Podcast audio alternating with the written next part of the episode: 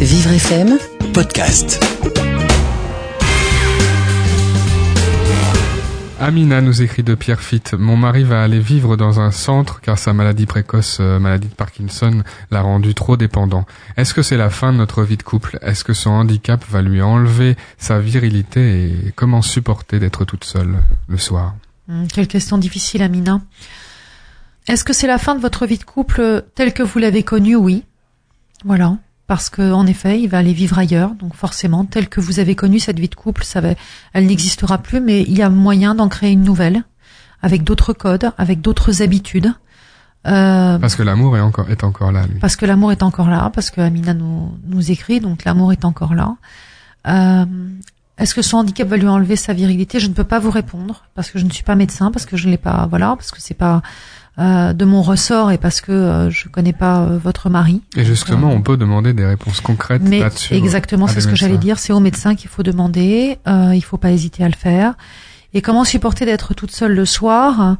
Euh, Je pense que ça va être aussi une nouvelle organisation de vie pour vous, Amina. Donc en effet, il va falloir apprendre à vivre un petit peu plus seul, mais ça ne veut pas dire à vivre complètement seul. Mhm. Pas parce que vous serez seul le soir, que vous ne le verrez pas la journée, que vous n'irez pas le voir.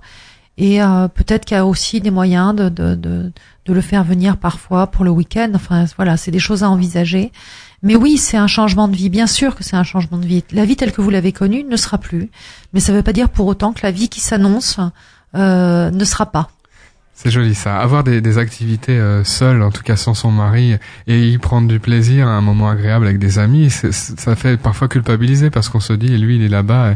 comment on fait pour euh, éviter ça? Parce qu'on peut, il- on peut avoir des activités à soi aussi dans, dans, dans un. C'est très important d'avoir des activités à soi. C'est d'autant plus important quand euh, le conjoint traverse des moments difficiles. Il faut surtout pas culpabiliser parce que vous avez besoin de faire le plein d'énergie pour être aussi pleine d'énergie quand vous allez le voir et pour le soutenir. Donc c'est très important. Votre morale est très important pour lui, pour vous bien entendu évidemment, et pour lui aussi. Donc il faut absolument pas culpabiliser à avoir une vie aussi agréable. Euh, si lui en justement euh, dans un centre, vous non. Vous ne devez pas vivre comme si vous aussi vous étiez enfermé. Euh, c'est vraiment euh, important ça.